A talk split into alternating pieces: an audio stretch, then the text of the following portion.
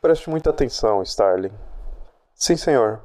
Muito cuidado com Hannibal Lecter. O Dr. Chilton, do manicômio, repassará os procedimentos físicos de praxe. Não os desobedeça por qualquer motivo. Não lhe conte nada pessoal. Não quer que Hannibal Lecter entre na sua cabeça. Faça seu trabalho, mas não se esqueça do que ele é.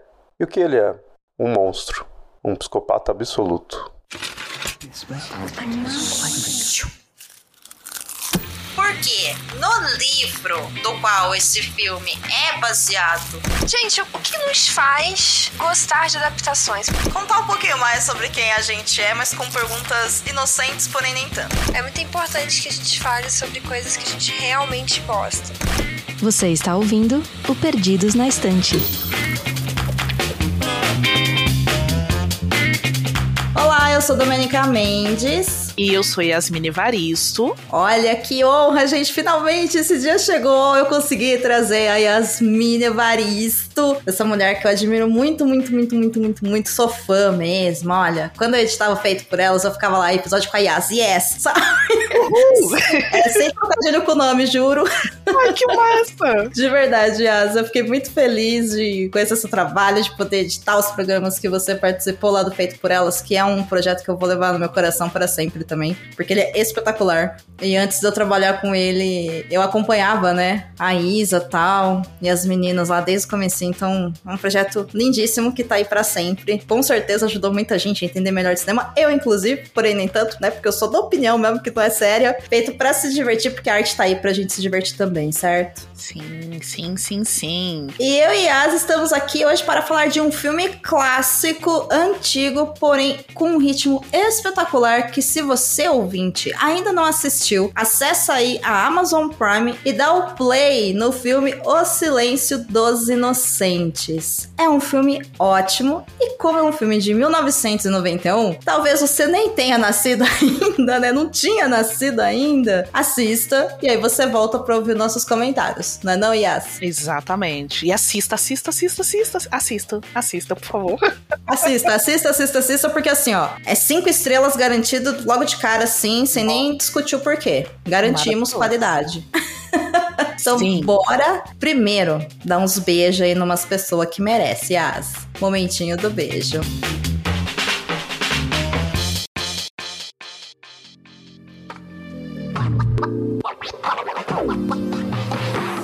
Então, vou deixar meu beijo aqui pros meus amigos do blog Entrando Numa Fria. Foi o primeiro blog no qual eu escrevi sobre cinema e sobre literatura, e é uma galera que é muito ligada nessa coisa de livros. Inclusive, um beijo com pedido de desculpas, porque eu convidei três amigas minhas lá da equipe para poder lerem comigo ano passado Silêncio Inocente de novo. E, obviamente, atolada de coisas para fazer, eu não consegui terminar a leitura. Ai, shame. Mas é isso. Então, meu beijo vai ficar aqui pra galera do Entrando Numa Fria, especificamente para Bruna Dutra, para Raquel Carvalho e para Ana Carolina Perucci. Ai, que delícia! Beijo, beijo, beijo. E o meu beijo hoje vai para o meu excelentíssimo esposo, o senhor Rodrigo Basso, porque ele não só teve altas conversas comigo sobre esse filme, como a gente foi trocando ideia, ele foi falando de como o filme foi utilizado quando ele estava cursando letras, para entender narrativas e tudo mais. Então é sempre muito bom conversar com o Rô, mesmo quando ele tá de volta na geladeira, gente. Ele volta mais pra frente, prometo. Aqui pro Perdido então, ó, beijo por tudo. É isso aí, é nós e bora falar então de uma pessoa que gosta de comer pessoas e que se torna tão importante que nem era sobre a história, mas ficou sendo, né? Inclusive, fica aqui um aviso que eu esqueci de avisar, né? Caso você não goste de histórias de detetive, de assassinos em série e de canibalismo, é melhor você pular esse episódio, embora não seja exatamente sobre essa história, mas a gente não quer gatilhar ninguém. No mais, bora pro episódio.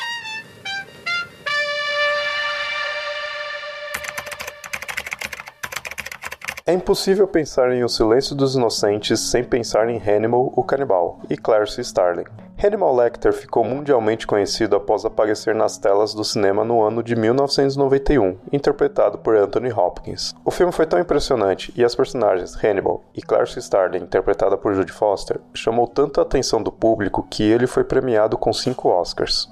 Melhor direção, melhor roteiro, melhor ator a Anthony Hopkins, melhor atriz a Judy Foster e melhor filme. Após o Silêncio dos Inocentes, vilões do cinema passaram a ser retratados de forma menos superficial, com camadas. Agora, eles não eram apenas vilões com planos malignos, mas podiam ser elegantes, inteligentes e sedutores.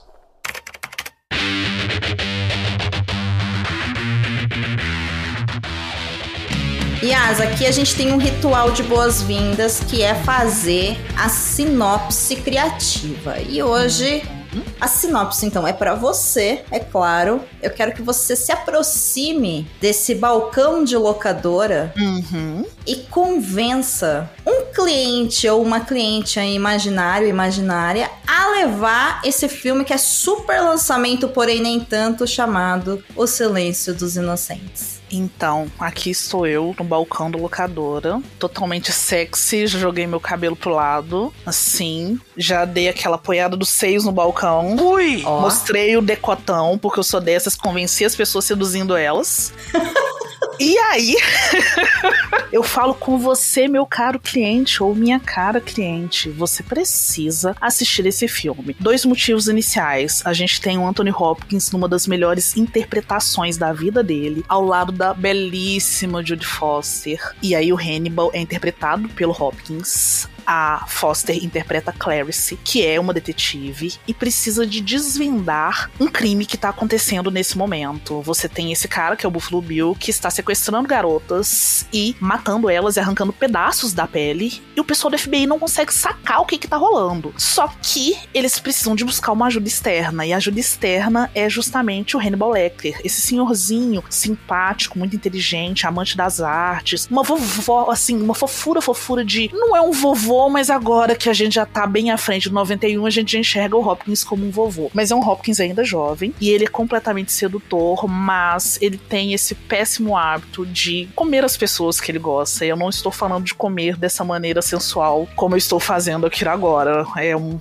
comer literal mesmo. E a história do filme é essa: Clarice em contato com Hannibal, tentando juntar as peças e desvendar quem é o Buffalo Bill, onde ele está e como salvar a sua última vítima. Olha, eu levo o filme, hein? Eu levo. Yes! Pode admitir que você levou por conta do decote. Claro que sim, a jogada Sempre de cabelo. funciona. Pô, e ainda falou da Judy. Foster? Pô, aí levo. Levo e ainda rebobino pra devolver, se for em VHS. Nossa, por favor. Ah, é verdade. Por favor, gente. Se você levar em VHS, rebobina, senão você paga multa. Maravilhoso, maravilhoso. Eu vou deixar esse comentário dela baseado na realidade do passado das pessoas. Quem é 30 a mais entendeu? Quem não entendeu, joga aí no Google o que que é rebobinar fita, que não é nada sexy, gente. Dava um Não. trabalho, era super chato. Muito chato. Mas mais chato que rebobinar era a multa e o seu pai ou sua mãe brigando com você, falando: você não vai alugar nada semana que vem. Então, não era fácil. A vida dos jovens dos anos 80 e 90 não era fácil. Não era fácil, meu Deus. Mas, Yas, a gente tá aqui falando, né, dos Silêncios Inocentes, que marca aí o primeiro episódio da trilogia que eu quero fazer aqui no Perdidos na Instante sobre o Hannibal. Porque no final das contas, a história que o Thomas Harris acabou escrevendo acabou se tornando sobre ele, né, querendo ou não. E a gente vai falando nesse episódio o porquê e tudo mais. Tem algumas curiosidades a respeito disso bem legais. Mas começando do começo, eu quero saber como é que você conheceu essa história e quais obras dele que você chegou a conhecer, né? Desse universo da trilogia Hannibal, você conhece as três obras e você leu os três livros, ou pelo menos os Silêncios Inocentes, você já falou que leu, Uhum. certo? Isso. O que, que você conhece aí desse universo? Então, eu sou bem cadelinha de Hannibal Lecter. Eu sou Olha aí. apaixonada. é o meu vilão preferido, com direito à máscara e tudo. Eu tenho a máscara do Hannibal. Você tá brincando, É Sério? Eu tenho a máscara do Hannibal. O meu ex-namorado me deu de presente no aniversário de namoro. Tenho ela e ela é em tamanho real, tá? Eu consigo colocar ela no rosto e tal. Super massa. E tem uma tatuagem, umas tatuagens nos dedos também, que eu fiz os quatro vilões, que eu gosto bastante. Então eu tenho o olho do Alex, do Laranja Mecânica, a máscara do Jason, de Sexta-feira 13, a luva do Fred Krueger, do Hora do Pesadelo, e a máscara do Hannibal. Eu tenho os quatro tatuados nos Ok, dedos. Ok. Então, assim, nem gosto tanto, né? Não, poser. Pois é, eu acho que o meu primeiro contato foi provavelmente na videolocadora, porque eu tenho uma imagem nítida da capa da fita, que é aquela capa que é uma borboleta. Uhum. É a mesma capa de uma edição do livro que saiu pelo selo Best Sellers, porque eu lembro que também foi essa edição que eu li a primeira vez. E é essa borboleta que o corpo da borboleta parece uma caveira, né? E dentro ali você tem quatro, cinco mulheres. É baseado numa obra diretora de arte da qual eu não lembro o nome agora. Mas eu lembro que isso me fascinava muito. E assim, né, anos depois, essa pequena Yasmin que ia na locadora lá com seus 12, 13 anos de idade, virou uma estudante de artes, então, né, já dava pra perceber que essa coisa da imagem sempre me atraiu muito. Mas assistir mesmo, eu fui assistir um pouco mais velha. Eu acho que eu fui ver Silêncio Inocente já nos meus 16, 17 anos e fiquei completamente encantada com esse filme, assim. Achei assustador e ao mesmo tempo eletrizante. Esse gênero de, de, de investigação policial, de detetive, sempre foi um tipo de filme que eu gostei muito. Fui uma criança que passou noites e noites assistindo filmes do Super Cine, ou então no Corujão, né, dessa pegada policial detetivesca e tal. E aí você perguntou o que mais eu conheço, né? Então, eu assisti todos os filmes da série contemporânea, que aí são né, Silêncios Inocentes, Dragão Vermelho, uh, Hannibal e O Origem do Mal. Não, esse não. Esse não. É, não, esse eu vi então. Esse não, mas esse eu vi. Inclusive eu vi no cinema na estreia. Então, Ai, gente. gente. É, Deus a perdoe, né? A gente Deus tem essas manchas no currículo da gente. Ah, mas, poxa, o Gaspar era lindo. Eu fui lá ver o filme só pra ver ele. Ah, não, mas, amiga, tenho certeza que não valeu a pena.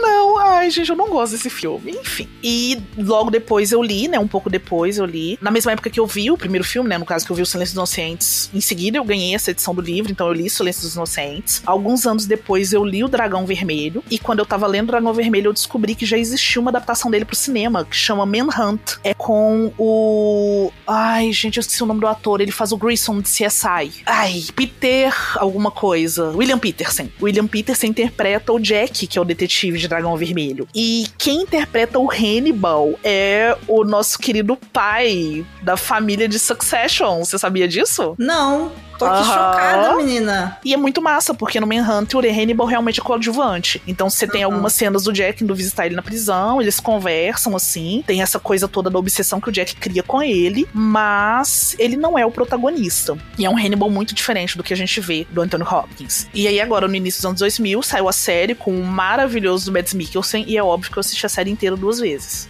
Nossa, que, Então, que assim- homem, né, também. Ele tá perfeito no papel. Nossa, gente, meu Deus. E ainda tem a maravilhosa da Gillian Anderson. Ai, É difícil porque, assim, a trilogia, porque a gente vai ignorar a origem do mal, e a gente vai falar logo mais o porquê, né? A trilogia do Hannibal, ele chama atenção tanto pelas histórias que estão sendo contadas, quanto pela qualidade das atuações, e assim, Uhum. os ritmos são muito bons, né? Todas as adaptações. Inclusive, teve Todas. mais uma, que eu não sei se você chegou a assistir, que é uma série baseada na história da Clarice. não, que é uma série que chama Clarice, né? Eu não cheguei a ver Uhum. nenhum episódio dessa. É. Tem também, essa também não assisti, mas eu sei que ela existe, mesmo porque assim, chegou uma hora que já deu, né? Assim, É. deu uma saturada, eu falei, chega, não quero mais. E agora corta para 2024, eu voltando para uma obra de 1991. Enfim, a hipocrisia, não é mesmo? E aí, esses filmes são ótimos, os livros são ótimos, mas ao mesmo tempo também viram meme, né? Só vou assistir o filme pela narrativa, a narrativa, sabe? Uma foto de qualquer um deles, sabe? Porque é isso, né? Só tem gente bonita nesse negócio. Não, e assim, na série, gente, o Mads Mikkelsen, ele, ele alcança níveis estratosféricos de sensualidade. E é uma série também muito Sim. sensorial. Eu entendo o motivo dela ser cancelada, porque ele consegue transformar cada banquete canibal dele em uma arte. Uhum. Eu lembro que eu terminava de ver os episódios e falava assim, cara, eu tô com fome. É? Eu queria comer aquilo que tava sendo servido na mesa. Então acho que isso deve ter gerado muito incômodo nas pessoas. E foi uma série que, se eu não me engano, foi exibida em rede aberta. Então acho que teve N questões, assim. Mas é um primor estético. Eu acho que a série ela consegue alcançar para mim a, a beleza do estranhamento da mesma maneira que a primeira temporada de True Detective. Explora Nossa, muito essa questão da, da fantasia, do ambiente, seja um ambiente externo ou interno, tem uma direção de arte linda, uma fotografia maravilhosa e tem essa coisa meio onírica assim, né? Você sempre tá na realidade, mas você tá o tempo todo ali vagando nessa briga de grandes mentes que são as brigas do Jack com o Hannibal. É muito É. legal isso, esse elemento psicológico fortíssimo que foi colocado na série. perfeito. Tanto que eu acho que a série, ela pega algumas características estéticas, né, e de forma de se contar histórias do audiovisual modernas que me lembra muito, realmente, o True Detective, a primeira temporada. Quando você tava falando, eu fui lembrando e na hora, assim, meu cérebro associa, né, com os- as primeiras mortes, né, toda aquela coisa artística, né, que tem no Uhum. True Detective. E também me lembra muito a forma que depois foi, eu vou falar copiada, embora não foi copiada, né, Uhum. mas que veio depois, que é o do Sherlock. Ah, sim. Como o Sherlock entendia, né, as coisas, é Aham. como o William Graham, né, entendia também a mente dos vilões, né, que é essa coisa super sensorial de conseguir pensar, né, de conseguir pensar exatamente igual, né, e é muito interessante, acho que o Hannibal, a série, ela pode ser uma boa forma de você fechar se você assistir os três filmes e depois assistir o Hannibal, pra você entender, por exemplo, os opostos que o Hannibal e o William são Uhum. né? Que é um é um psicopata e o outro tem uma full empatia, né? Ele consegue pensar Sim. igual uma outra pessoa e ele consegue é, sensoriar isso, né? Ele consegue trazer isso à vida e a série utiliza de recursos visuais pra montar cenas que assim é de arrepiar, é lindíssimo. Então realmente, né? Você fica fascinada assistindo. É uma série muito massa, muito massa mesmo. Eu acho que é uma ótima recomendação que você tá fazendo. Embora a gente tá falando aqui super do William, o William só é citado, né? No livro Silêncios Inocentes, porque nem no filme ele é citado, mas é uma personagem importante também. Uhum. Muito. Eu vi o Silêncios Inocentes quando eu era criança e é curioso, porque o meu pai, eu lembro que ele sentou do meu lado, eu era pequenininha, eu devia ter, sei lá, uns 7, 8 aninhos. Ele falou, mas você vai assistir isso daí? Eu falei, vou. Aí ele, você tá assistindo o filme do Hannibal, o Cannibal? E aí eu fiquei olhando pra cara e falei, o que que é isso? Aí ele falou, aí ele acendeu o cigarro e falou assim, Dô, o cara come gente. Aí eu, como assim ele come gente? É assim, Dô, ele mata as pessoas e come. Eu, quero assistir isso, sabe? Meu Deus, que medo, quero ver. tipo isso, né? Porque eu gostava muito de filmes de terror, coisa assim, enfim. Eu com meu pai, a gente tem uma relação muito de, de amizade, então foi muito mais assim. E aí ele falou, cara, esse cara é muito louco, o cara é muito bom, e meu Deus do céu, como essa mulher é linda. Eu pensando, pai, eu concordo com tudo isso, gente, o que que tá acontecendo, né? Sim. E realmente o filme é muito legal. E aí eu reassisti Muito. hoje pela manhã pra gente poder gravar. Uhum. E aí me tocou algumas coisas pensando no filme, que é o seguinte: o filme começa e ele é um filme de 1991. Uhum. Então a gente tem uma fotografia lindíssima no começo, mas você tem aquela qualidade de filmes de 1991, né? É um Uhum. filme antigo. Meu, o que que o cinema evoluiu de técnicas, né? De 91 pra 2000 pra 2024, pô, né? Muito milhões coisa. de anos. Então você começa, você fala, nossa, né, que sensação pra gente que viveu aquilo né, assistindo TV, que sensação gostosinha, né? Ao mesmo tempo, nossa, como era meio Uhum. pai a qualidade, você fica naquela coisa meio, né, ai, não sei em que lado estou. E aí, beleza, a Clarice vai até o Jack Crawford. A hora que você piscou, eu fui parar o filme, porque chegou numa parte que eu queria ter ideia mais ou menos de onde que tava junto com o livro. Tinha passado uma hora de filme. Ele flui muito bem. Cara, o ritmo daquilo é maravilhoso. Ele, ele flui, porque ele é um filme longo, ele tem quase duas horas. Sim. Né? E, e, assim, o ritmo é excelente. Não é aquele filme truncado que você fala, nossa, eu não aguento mais, nossa, nada acontece. Não. As coisas acontecem, as coisas não são corridas, as peças se encaixam e ele vai construindo, né? Toda a relação de quem é a Clarice, de quem que é o, o Jack Crawford, qual é a relação dos dois, quem é o Dr. Hannibal Lecter e qual que é a relação que ele quer que ele tem com a Clarice, mas qual que é a relação que esse cara tem, e de repente parece um maluco que tá sequestrando uma mulher numa van. Aí você fala, meu, quem que é esse cara? Aí você vai lembrar do painel que a Clarice viu na primeira, nas primeiras cenas lá no Jack, você fala, meu, é ele. Aí você fala, quem que é essa menina? Aí aparece uma cena, vai se encaixando, né? E, e é gostoso de ver, é prazeroso ver. E não tem uma fala lá que você fala, tá fora do lugar, não faz sentido, sabe? É impressionante. Não, não tem. Tu- tudo se liga, tudo se une, não tem pontas soltas. Eu acho que é muito bem elaborada a história. É muito bem elaborada e eu também li. Eu li o Silêncios Inocentes e eu li o Hannibal. Eu não li ainda o Dragão Vermelho, eu não assisti o Dragão Vermelho. Eu acho que assisti a primeira temporada da série Hannibal e não assisti a segunda. E a Clarice, como eu disse, né, eu não assisti. E sobre aquele filme que a gente fez um pacto social de falar que não existe, mas vamos citar aqui, né? Para não dizer que não falamos das porcarias, existe sim um outro filme que é o A Origem do Mal, que é o quarto livro que o Thomas Harris escreveu. Sim, gente, tem livro também, né? Chegaram com um basculante cheio de dinheiro na casa do Thomas Harris e falou: Harris, é isso aí. Ele falou, cara, eu não tenho o que escrever. Ela falou: você vai escrever sim. E ele escreveu aquela com uma má vontade impressionante, entendeu? Assim, eu não li o livro, mas considerando que é uma adaptação, né? Eu acredito que as ideias ruins vieram dele. Também acho. E, cara, assim, é ruim. É ruim, é ruim, é ruim. Assim, eu lembro que eu dei o play no filme uma vez e eu queria morrer.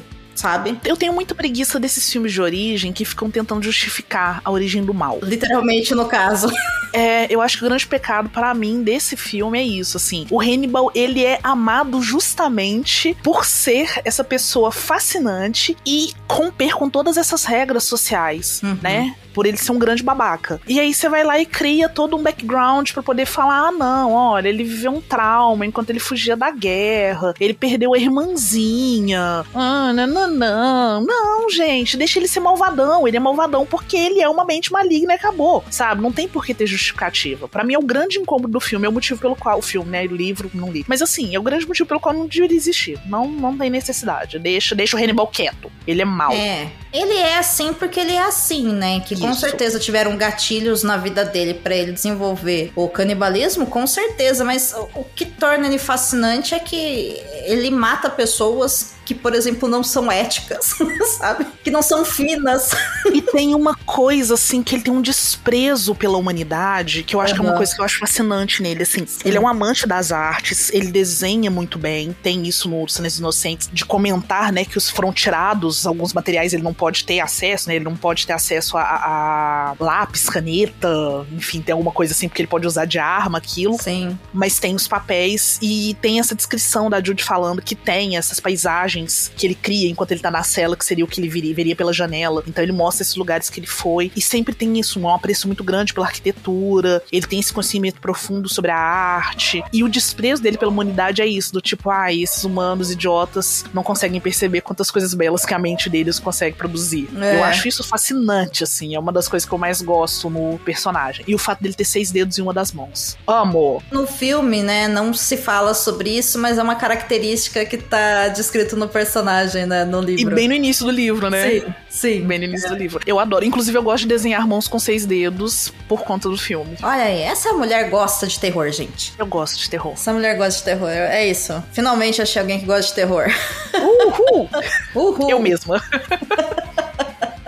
E um fato interessante também, que eu acho que é uma das coisas que me faz não gostar do Origem do Mal, fora que eu acho que ele é um filme sem graça, sabe? E, e os argumentos são fracos e infelizes. Meu, tem essa mística, né, do personagem que você falou, e tem o fato, né, que a gente tava comentando há pouco do porquê que ele mata, e assim, ele não suporta a falta de educação. E isso tá nas entrelinhas do personagem de uma maneira tão, sabe? É fascinante, né? Sabe assim? É, ele é sofisticado, Ele né? é sofisticado, ele é elegante. Elegante. Ah, meu Deus. É, o que é muito massa, né? Porque ao mesmo tempo que ele tá lá sendo todo fino, ele pode comer a tua cara, né? Sim, ele é completamente atroz. É. Eu, eu, eu gosto dessa contradição, porque, bom, tem essa tendência de, de da gente pensar no monstro, nessa figura humana do monstro, como uma pessoa que normalmente vai ser mais suja, desleixada, ahn, vai ter alguma série de problemas cognitivos, ou então algum tipo de deficiência intelectual. Então a gente Uhum. espera normalmente que essa pessoa tenha visualmente características fáceis de identificar que ela é completamente deslocada da sociedade. E o Hannibal não. Ele, na verdade, ele tá num patamar altíssimo da sociedade. Ele é um cara rico, super instruído, tem um puta de um conhecimento de psicologia, tem um mega conhecimento de arte, arquitetura e tudo, né? É,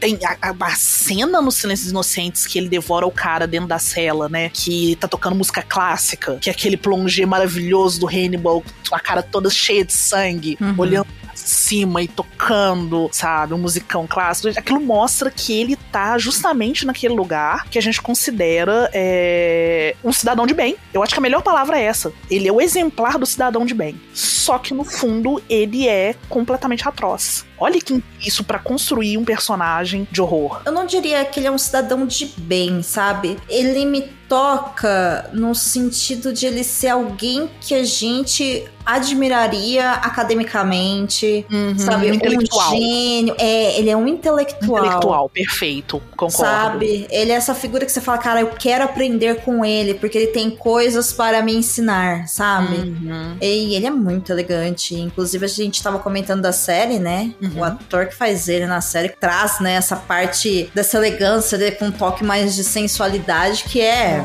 Nossa senhora. É muito Senhor. interessante. É, nossa. Muito, uau.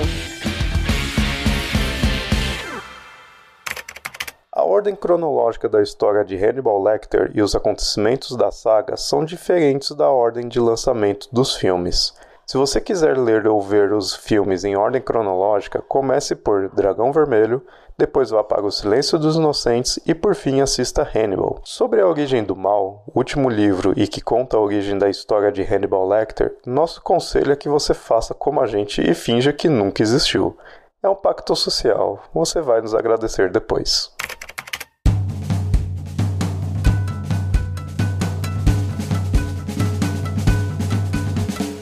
E já que a gente tá falando dele, eu vou fazer dois comentários, né? Já que a gente tá desbravando o Dr. Hannibal Lecter, que é o filme começa quando ele já tá preso lá há oito anos, né? Depois de ter matado, se eu não me engano, oito pessoas. Eu não me lembro o número exato agora de pessoas. No filme acho que não fala, no livro fala.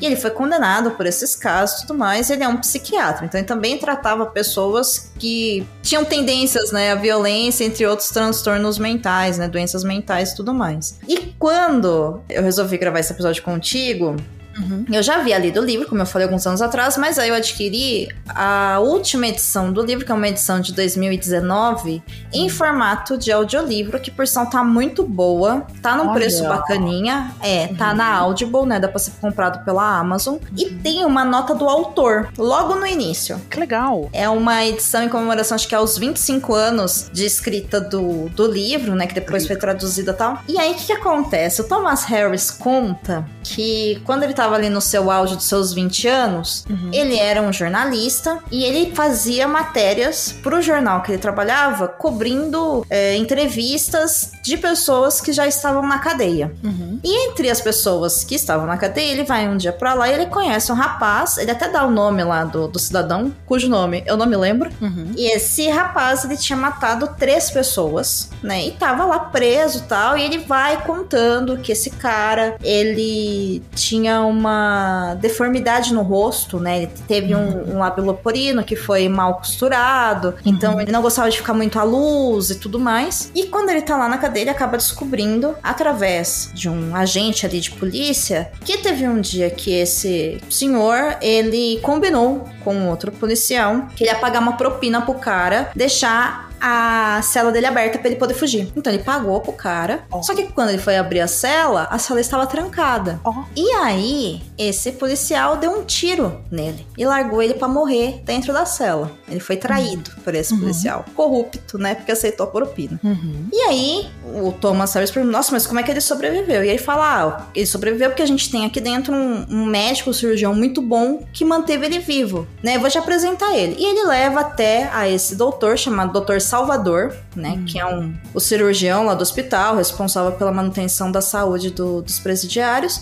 E aí, ele acaba conversando com ele, fala: Ah, você foi lá, conheceu o fulano de X tal. Conheci. E amanhã você vai tirar fotos dele ao ar livre, perto do carro dele? Vou. Aí ele fala: Tá, evita usar óculos de sol. E o Thomas Harris fala, mas por que, que eu não vou usar um óculos de sol? Você tá sol? Ele fala, porque se você usar um óculos de sol, ele vai se ver no reflexo do seu óculos. E ele vai se sentir mal por ver ele mesmo. Uhum. E você reparou em todas as pessoas que ele matou? E ele fala, realmente, eram mulheres, né? E um casal muito bonito tal, né? Será que ele né, foi humilhado por esse pessoal? E fala, não tem como a gente saber. Mas a melhor forma é você, né? Não. Evitar. É, evitar o problema, né? Você não ofender esse rapaz e tudo mais. Uhum. Eles acabam trocando uma ideia ali, beleza, ele agradece. A ideia é ótima porque o Thomas Harris fala que ele não sentiu nenhuma ironia na voz desse médico quando ele fala: Ah, quando o senhor for lá, acho que pro Texas, acho que é, é, o senhor me avisa pra gente tomar uma cerveja. Ele fala: Tudo bem, eu aviso sim.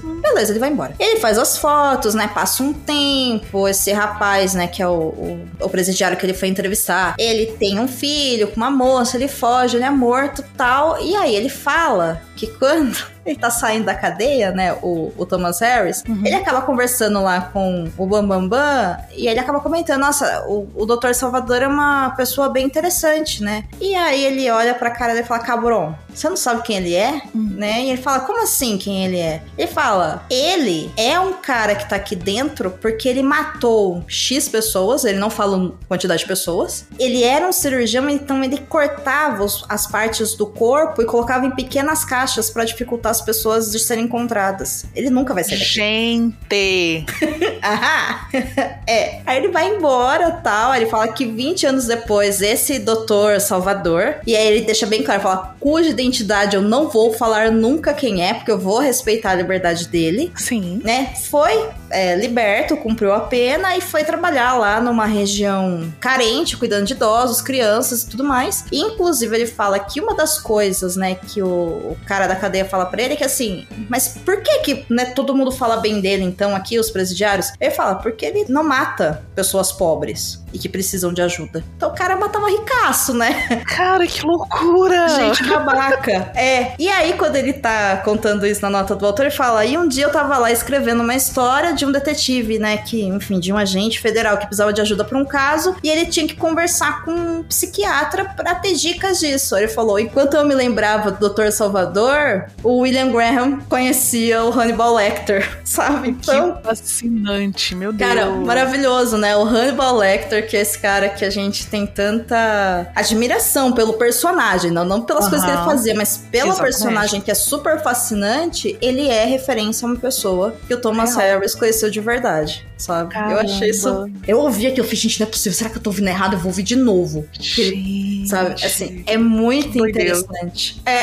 É, é. é, bem massa isso, assim. E o Thomas Harris, ele é uma grande referência, né, de, de escrita com essa inspiração real. Eu li recentemente o Mindhunter, o primeiro caçador de serial killers americanos, uhum. que é uma autobiografia do John Douglas. Sim. John Douglas foi o primeiro cara a pesquisar comportamento, e ele é o cara que ali dentro do FBI fez essa pesquisa e criou, recriou, reordenou esses parâmetros que existem da ciência comportamental. Sim. Em vários momentos do livro, o, o esse cara cita o Thomas Harris, porque ele fala assim: ah, quando eu estava em algum momento eu estava pesquisando esse caso para mostrar um padrão para uma palestra X. E eu tive contato com o Thomas Harris que estava interessado nesse tipo de comportamento para poder desenvolver o personagem dele de Silêncios Inocentes ou de Dragão Vermelho. Então é. é bem massa isso, como que ele buscou também em outras histórias reais a forma de construir, de delimitar esses personagens dele. Não, é maravilhoso. Inclusive, você tava falando de Mind Hunter, e eu acho que um, um grande parênteses aqui, tá? Entre nós uhum. e a audiência, é David Fincher. Poxa vida, né? A gente não pediu nada, a gente só pediu novas temporadas de Mind Hunter. E a gente Parei tem. Voltar, né? Você viu isso? Ah, não vai voltar, amiga. Não vai. Ai, não vai lá. voltar. Não vai voltar. Não vai voltar. Eu acho que não volta, mas tem um episódio antigo aqui, bem lá do começo, Perdidos na Instante, onde a gente analisou a série uhum. e o uhum. livro. O livro eu não gosto muito porque ele é uma biografia e fala mais sobre o que o cara fez. Eu tava mais interessado nas histórias dos serial killers, né? Que, uhum. que realmente, assim, eu acho que a série faz isso muito bem e é uma série muito boa. Então, para quem gosta, né, de obras fictícias, né, de serial killer, pode assistir Mind Hunter, que apesar de ser, né, sobre histórias de pessoas de verdade, é um espetáculo de série também. Tá na Netflix. Assim, é muito boa. Sim, e é muito legal depois ir pro YouTube procurar alguns vídeos que tem ali das entrevistas reais para ver como que aquilo ficou completamente perfeito, né? É, é. Material de sobra é muito legal. E uma segunda curiosidade sobre o Hannibal Lecter, seu vilão favorito, Yasmin, é que O Silêncio dos Inocentes foi o primeiro filme que saiu dele. Porém, o primeiro livro escrito é o Dragão Vermelho. Exatamente. Só que aí, o Thomas Harris começou a receber do público dele um, cara, a gente quer saber mais do Hannibal, cara. A gente quer mais Hannibal. Esse cara aí é muito massa, a gente quer saber quem ele é. E aí ele escreveu Os Silêncios Inocentes, né, trazendo um pouco mais dele. Por isso que acaba do jeito que acaba, que é com o Hannibal Lecter fugindo, hum. para depois ele deixar a ponte aberta para finalizar a história dele no Hannibal. No Hannibal, aham. Uhum. É, que não era a ideia dele, tá? Colocar o Hannibal como o personagem mais importante, né, da história. Isso foi o público que gostou e acabou ficando, né? Tanto que a trilogia, Cara, a trilogia na Hannibal, né? Não era nem sobre uhum. ele o negócio. É, é legal isso, né? O primeiro é. livro é sobre o Jack, o segundo sobre a Clarice, e aí não teve jeito. Teve que ter um livro sobre o Hannibal. Exatamente, porque o Hannibal foi o que se destacou mais pro público do que os outros. E aí, pensando aqui no Hannibal do filme, cara, você falou que é um dos melhores papéis do Anthony Hopkins. Cara, eu não assisti todos os filmes dele, mas uhum. eu tô pra te dizer que, do que eu consumi, talvez seja o papel da vida dele. Porque assim, ele está num estado de graça total, sabe? É impressionante, assim, o que aquele cara faz nesse personagem. É muito, muito, muito bom. E aí, se você quiser deixar aqui alguma dica também de alguma obra do Anthony Hopkins pra gente poder. Vai que seja melhor que o Hannibal. Pois é, eu ia falar isso, que é muito legal. Tem um filme que eu adoro, que é de 98, que é o Encontro Marcado, que é com ele o Brad Pitt, que ele faz o pai da mocinha que se apaixona pela morte, né? A morte vai buscar o, o senhorzinho, que é o, o Anthony Hopkins, e ele vem no corpo do, do Brad Pitt. Gente, a morte no corpo do Brad Pitt, né? Socorro. É, e aí, poxa, sacanagem, né? É. E aí se apaixona por essa mocinha que é irmã. E ele é um cara, um sujeito super dócil, né? Um vovozinho fofo e tal. Aí depois de alguns anos saiu também lá no Máscara do Zorro. Ele também é aquele cara que treina o Zorro lá do Antônio Bandeiras. Então, assim, gente, eu fico vendo, cara, Anthony Hopkins, é o, o vovô mais fofo do rolê. E eu fico vendo ele todo velhinho agora ali, todo fofinho, tocando piano com o gatinho dele no colo no Instagram. E fico pensando, poxa, filho da puta, nem parece que há 30 anos atrás tava comendo pedaço de gente. Então, pois é, porque, gente, assim, ele tá tão bem que por um momento você esquece que é uma atuação, sabe? É. Assim, eu, eu- até hoje, se eu olho pra ele, todo papel que ele faz, eu fico meio, hum, sabe? Hum, hum, hum. É, do tipo Sabe? assim, não fino você não, para. É, não, não- sei. É, você não me convence. Por dentro tá lá chorando, se matando, super emocionado, mas por fora, eu não sei, sabe? É muito engraçado isso. Nossa, mas eu É. gosto muito dele no Hannibal, assim, é, é- é fabuloso. É fabuloso mesmo. E o Hannibal só funciona porque, indo aí pra segunda personagem mais importante, na verdade, a personagem mais importante, porque o filme é sobre ela, nós temos a Clarice Starling, ou se a pessoa preferir falar, Clarice também, né? E Clarice, essa jovem agente aí, tá pra se formar como agente do FBI.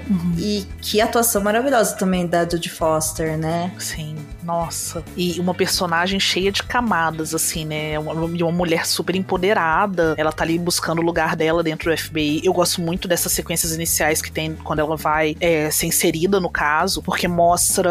Primeiro que visualmente você tem vários. Das primeiras cenas que aparece que ela correndo, né? Ela treinando. Você tem ali uma multidão de homens e só ela perdida ali no meio. E dá pra você ver em vários momentos, assim, uma cara meio que desprezo dos outros caras por ela, assim, do tipo como se ela não tivesse que ocupar aquele espaço. E eu gosto muito de como no filme isso vai sendo desenvolvido, como que o tempo inteiro ela tá lutando com conflitos internos. Se não me engano, tem isso, né? Ela passou por um trauma recente, ela tá meio que conseguindo lidar com isso, mas ela também tá alçando um, um novo patamar na carreira dela. E no meio de tudo isso rolando esse caos, né? Um cara que sequestra mulheres e matando, ela tendo que lidar com essa mente complexa, né? Que é a mente do Hannibal. Cara, eu acho que é uma personagem também fascinante.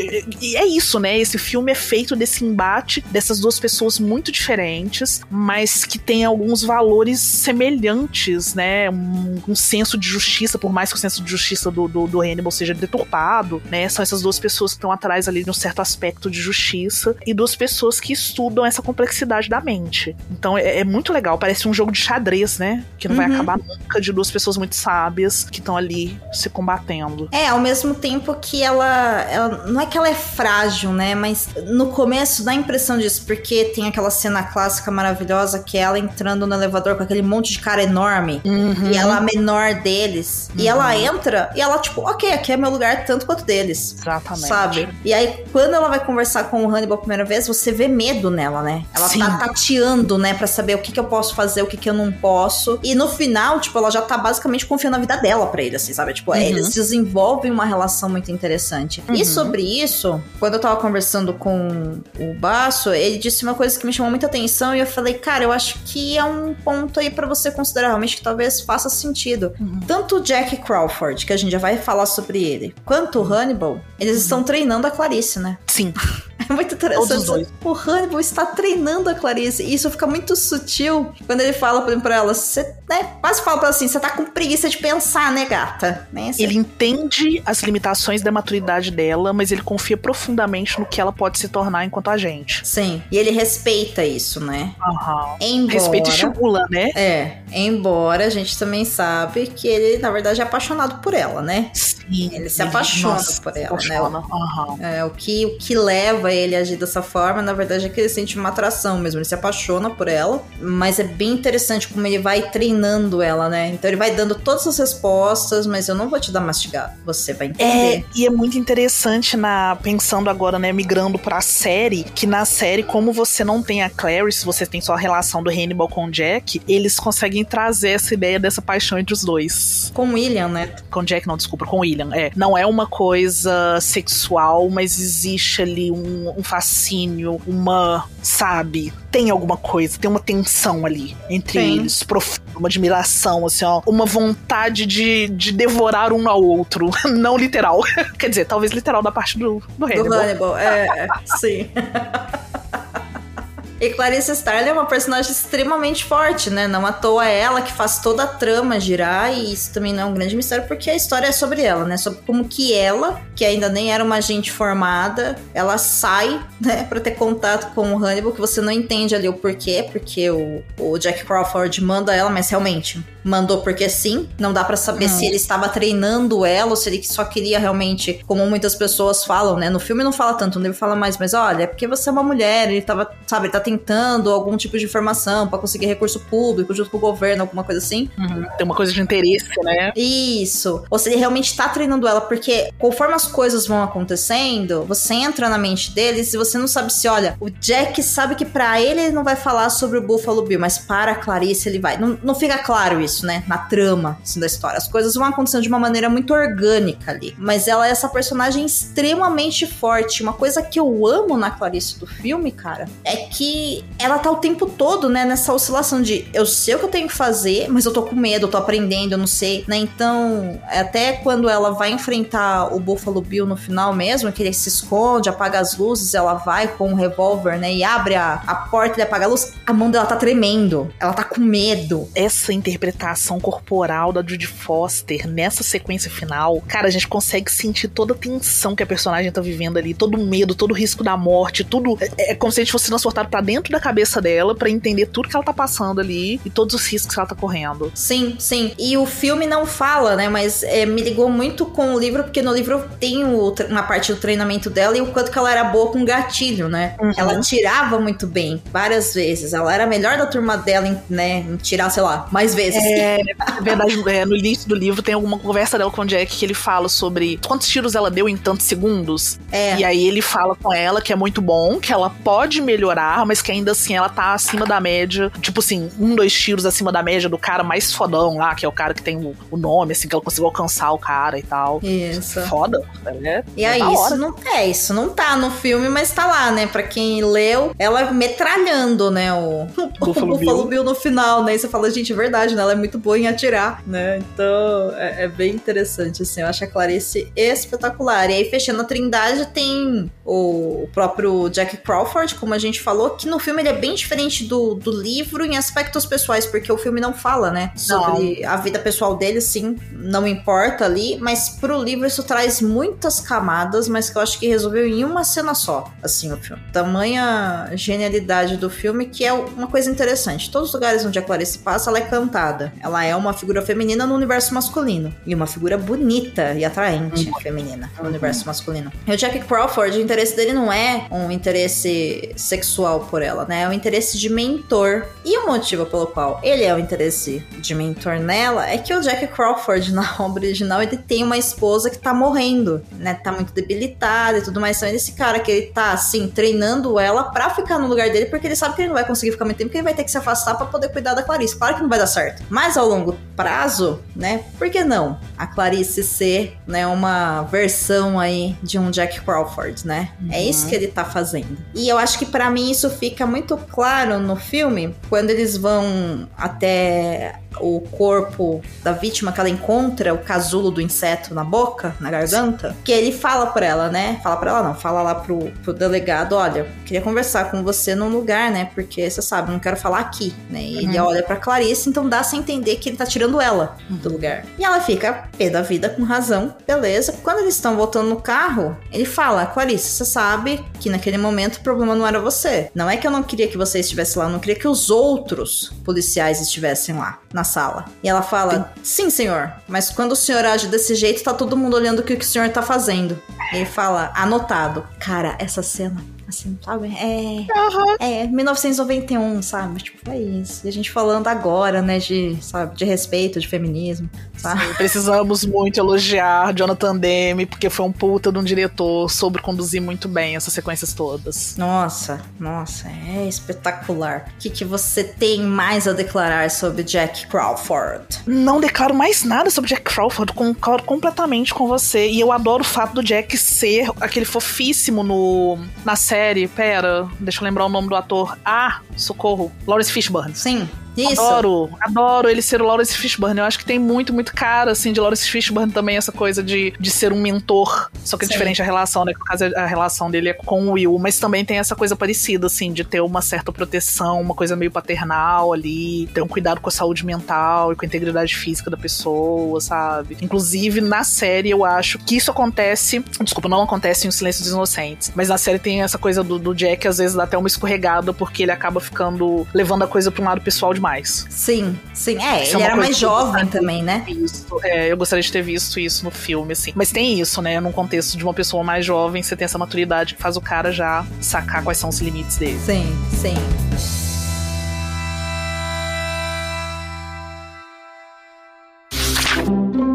Ei, você quer encontrar um mundo secreto de adaptações literárias? Sim, mas onde? Perdidos na estante.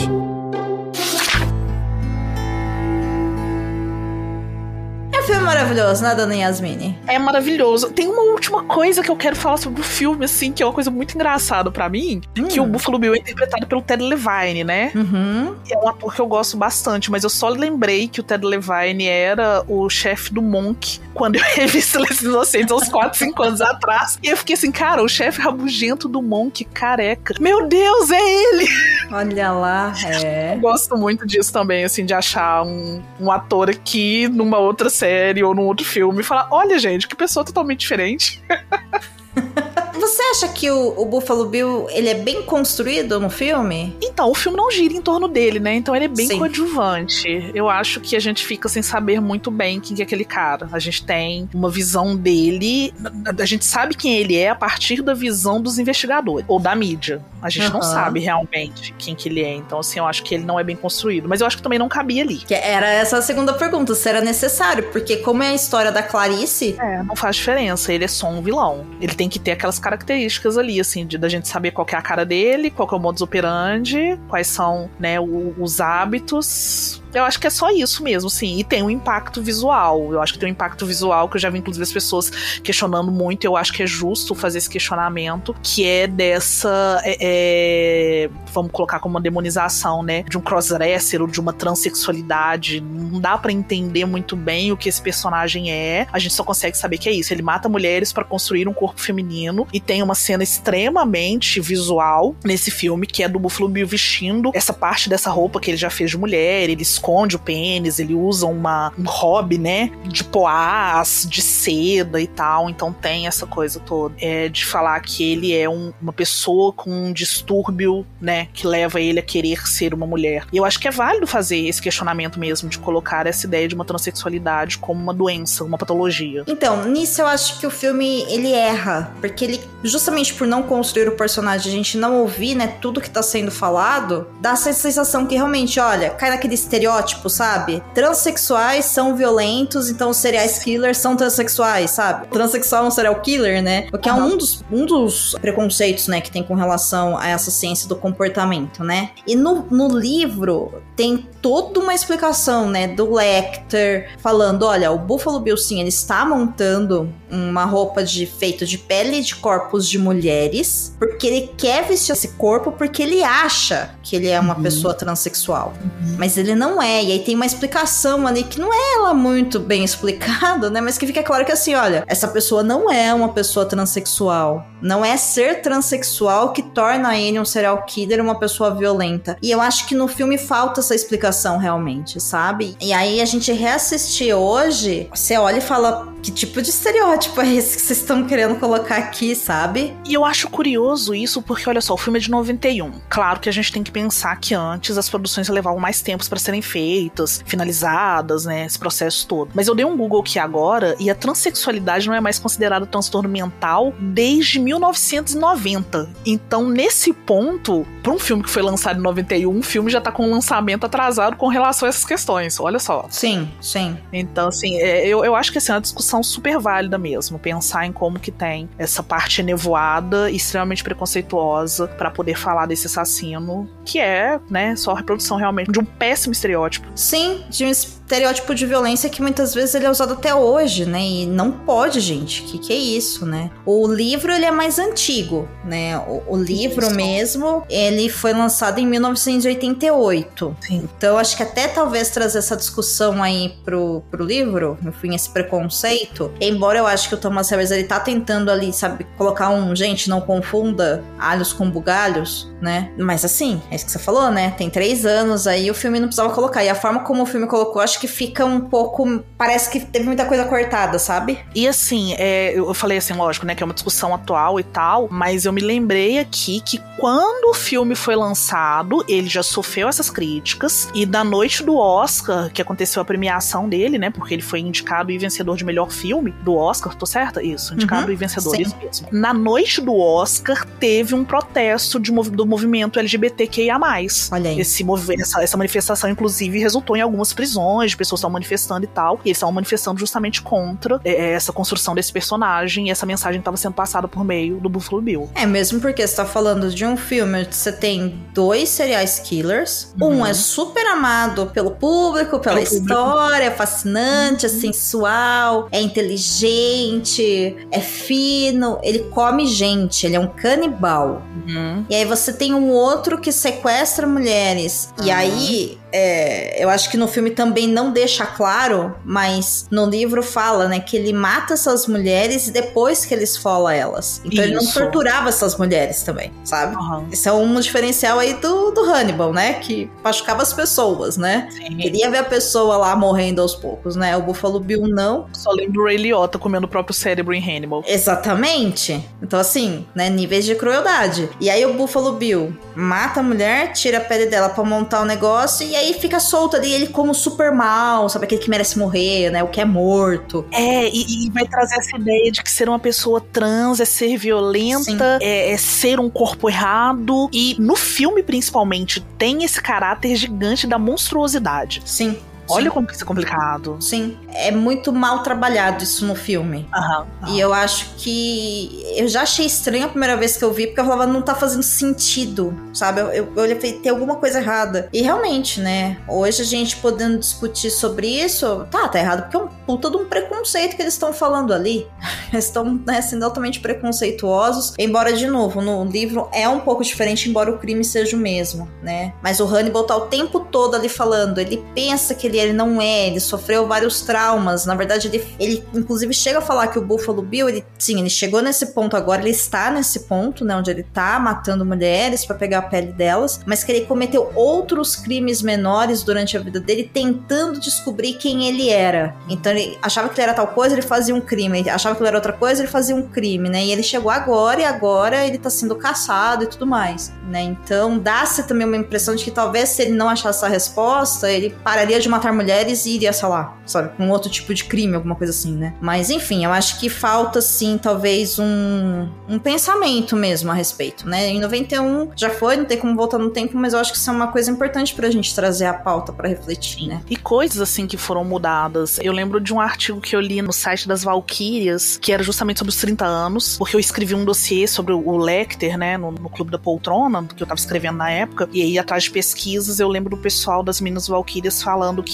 na série Clarice tem uma personagem que é interpretada por uma atriz trans. Eu lembro que tem um diálogo, assim, não lembrar exatamente, mas que ela fala que tem essa coisa da monstruosidade da pessoa transexual e que aquilo tinha tornado a vida dela mais difícil. E se não me engano, é um diálogo dessa personagem com o Buffalo Bill. Então, assim, a série meio que retoma essa discussão e apresenta. Aliás, eu não sei agora também se o diálogo é com o Buffalo Bill ou se é com algum dos investigadores do FBI. Mas eu sei que alguma coisa assim, ela vai falar sobre a maneira como a mídia e a maneira como a investigação trata o Buffalo Bill como uma pessoa monstruosa e que essa monstruosidade se dá justamente por ele ser uma pessoa transexual, entende? Uhum. Eu acho que tem esse, esse diálogo tá sempre, sempre sendo trazido com relação a, a, a esse personagem do filme. É, mesmo porque ele é um monstro porque ele esfolava mulheres, né? Ele matava mulheres e esfolava elas, né? Não pela identidade de gênero dele. É, não porque ele achava que ele tinha uma identidade segundo o Lecter, ou porque ele tinha mesmo, porque, enfim, o personagem morre, a gente não conhece ele pra saber se o, o Lecter tava certo ou não. É. É, uma, é uma análise do Lecter, mas, enfim, né? Potato potato, Isso. assim, tem um erro ali que eu acho que vale a pena realmente a gente reconhecer, mesmo tantos anos depois, e ainda hoje soa muito, muito errado, sabe, essa parte. Hum, Muito bastante. errado. Mais alguma coisa que você queira comentar sobre esse filme? Não, só isso tudo mesmo. Só isso tudo mesmo. Só isso tudo. Estamos aqui há uma hora conversando sobre o Hannibal e sobre o Silêncio Inocente. Só isso tudo. Mas é bom demais, não é? Muito bom. Ai, é maravilhoso, gente. É maravilhoso. Eu amo de paixão. Ai, Yas, que maravilha. Na sequência de Os Silêncios Inocentes vem o segundo filme, né? Que é o Hannibal, que na verdade é o último. É o fechamento, né, desse universo todo. Aham. Que é a partir ali do momento de fuga dele, que inclusive no cinema ainda hoje, né, no filme, fica muito interessante ver como é que ele fugiu, assim, é muito legal. E então eu te convido, Yas, se você topar, pra gente voltar daqui a alguns episódios pra gravar sobre o segundo filme, Hannibal. Vamos embora. Então fechou. Então temos esse date já marcado. Ouvinte, Ah. aguarde o retorno. Entrarão outros episódios até lá pra gente poder, né, revisitar o filme, revisitar o livro se quiser e tudo mais. Mas a gente volta porque eu quero fechar essa trilogia aqui do Hannibal. Até pra pensar se a história faz sentido, se ela melhorou, se ela piorou, né? Tem tudo isso. Vamos fazer essas análises aí. Fechou. Maravilhoso. É mais então. Uhul.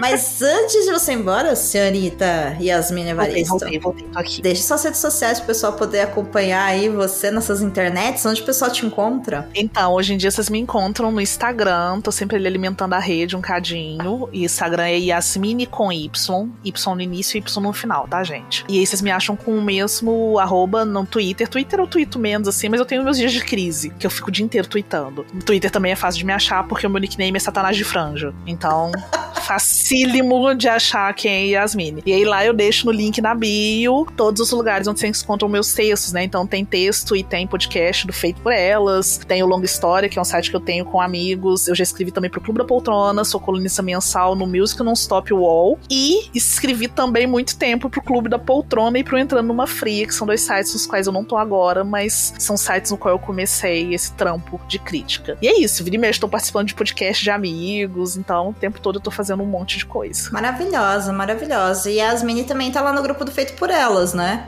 Tô lá, de vez em quando eu apareço lá, tal qual o mestre dos magos, solto um desafio, uma piadinha, um link, sumo por alguns dias.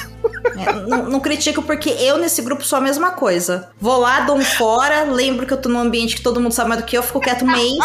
É assim que eu funciono, sabe? Falo, gente, não- o pessoal aqui entende de cinema, sabe? Eu, eu não entendo, embora, brincadeiras à parte, eu tive até uma conversa bem interessante com a, a Camila Henriques, que é uma outra querida também que tá nesse grupo Ai, lindíssima. né, que é a do podcast Sábado Sem Legenda. Os meninos vieram pra cá pra gente falar sobre o Clube da Luta. Ela já gravou comigo sobre o Poderoso Chefão. E como a gente tá na corrida aí do Oscar 2024, eu acabei falando, né, o que sinto sobre Assassinos da Lua das Flores, que eu falei que o roteiro é ruim. E Você não ela... gostou? Não, Ah, não, eu tava no dia dessa discussão, eu tava, eu vi. é.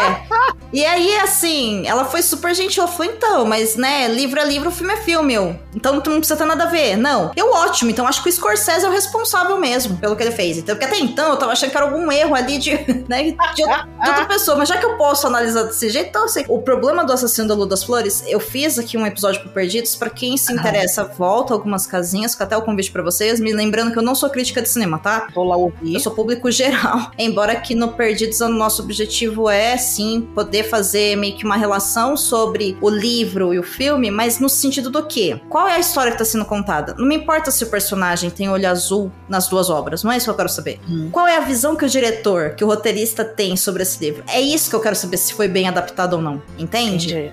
Entendi. E pra mim, o problema do Assassino da Lua das Flores é que é mais uma história contada sobre o genocídio de um povo sob o olhar do branco. Então, isso, Isso, me incomodou. concordo muito contigo. Tá Entendeu? certíssimo. E eu queria o quê? Eu falei, gente, tipo, os protagonistas são os assassinos. Eu quero que o protagonista seja o povo que tá sendo exterminado, a história deles. Eu já sei quem que matou, entendeu? Eu sei Então, por que eu, vou, que eu matou. vou aproveitar e te deixar uma recomendação. Eu participei, Camila também participou de uma coletiva online que teve com a Scorsese com o elenco. E aí você tem uma meia-culpa do, do Scorsese. Lá no finalzinho da entrevista, eu coloco justamente o trecho que ele fala sobre várias escolhas dele, como que ele se coloca nesse lugar do branco, europeu, americano, que, mais uma vez, domina a narrativa. Inclusive, a escolha dele de aparecer no final pra falar do, do obituário, né, da Molly, se Uhum. dá por conta disso. Ele acha que seria muito impessoal se isso não partisse dele. Então, assim, você não tá fazendo nenhuma crítica sem fundamento. Ele mesmo tem consciência disso. É, tem consciência, mas tá indicado pra ganhar prêmio, né? Então, assim, É isso, né? sabe? Indústria, indústria. Hollywood É. Hollywood. Claro, embora eu entenda que é uma indústria, né? Inclusive, nesse episódio que a gente gravou aqui Perdidos, a gente fala muito disso, né? O quanto que aquela cena final é um grande. Olha, o filme inteiro fala, né, sobre a forma como o cinema e as artes retrata, e olha você fazendo a mesma coisa, né? Sim, ele fez, e já que a gente entendeu isso e ele mesmo falou que ele fez isso, que bom a gente não tá entendendo tão errado assim, né? Mas é só isso, com relação à produção, é maravilhoso. Pode ficar puto também. Exatamente. é, e dá pra se divertir, né? Dá pra gente falar de arte, de cinema, de literatura para todos os públicos, né? Eu não vivo disso, quem vive vocês, eu aprendo muito com vocês. Mas tudo isso, gente, pra gente falar que tem um episódio do Perdidos na Instância, se vocês quiserem ouvir. Se a Yas quiser ouvir também, ouça, mas lembra que eu não sou crítica. é uma crítica de quem só assistiu. Não, no grupo do Feito por Elas tem esse tipo de conversa, mas também é muito respeitoso e é um Sim. pessoal muito legal. Então, se vocês quiserem entrar, entra lá no feitoporelas.com.br, lá nos posts, a Isa sempre deixa o link. E eu acredito que todos vocês serão muito bem-vindos lá no grupo também. E pra fechar, Twitter, Instagram, em arroba Mendes e lá no Estúdio 31 da iniciativa Podcast é delas. Semana que vem, pessoas, eu não volto, pois quem volta é a Amandinha, nossa querida Amandinha, que vai voltar com uma alude para falar sobre a primeira temporada de Percy Jackson. E os Olimpianos, que está na Disney Plus, acabou e elas vêm comentar tudo que elas querem comentar. E na outra semana, eu volto com o Rafa Arenelli, lá do Cinemação, que é um querido, um amigaço, amo o Rafa pra caramba. E a gente vai falar sobre o filme A Sociedade da Neve, que tá disponível na Netflix e também tá concorrendo a dois Oscars esse ano, inclusive como o melhor filme internacional. Ó, filmaço. Você já assistiu? Assisti, eu fiquei fascinada.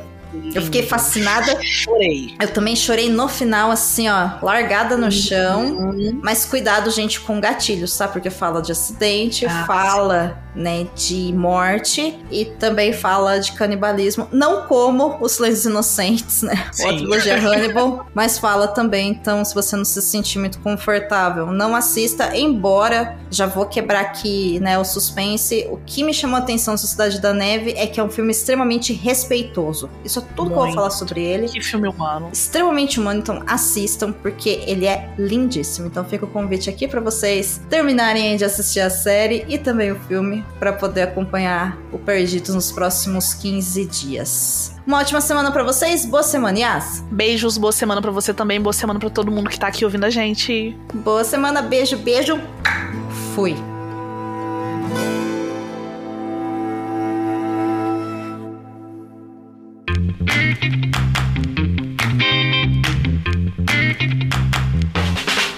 Você acaba de ouvir o podcast Perdidos na Estante. A apresentação foi de Domênica Mendes e Yasmine Evaristo. A pauta e a produção são de Domênica Mendes. O assistente é de Leonardo Tremesquim. A edição é de Ace Barros. A narradora da vinheta é a Joe Bonner. E a montagem da vinheta é da Isso Aí Design. Nesse episódio foram utilizados trechos do livro O Silêncio dos Inocentes de Thomas Harris, traduzido por Antônio Gonçalves Pena e lançado pela editora Record em 2019. O audiobook está disponível na Audible e é narrado por Marcelo Guima. Infelizmente, não há créditos para editores e editoras do audiobook. Critico mesmo, porque eu edito e ninguém me acredita. Eu fico p... critico meu tomar no c... começar uma campanha nessa p... que ninguém dá crédito.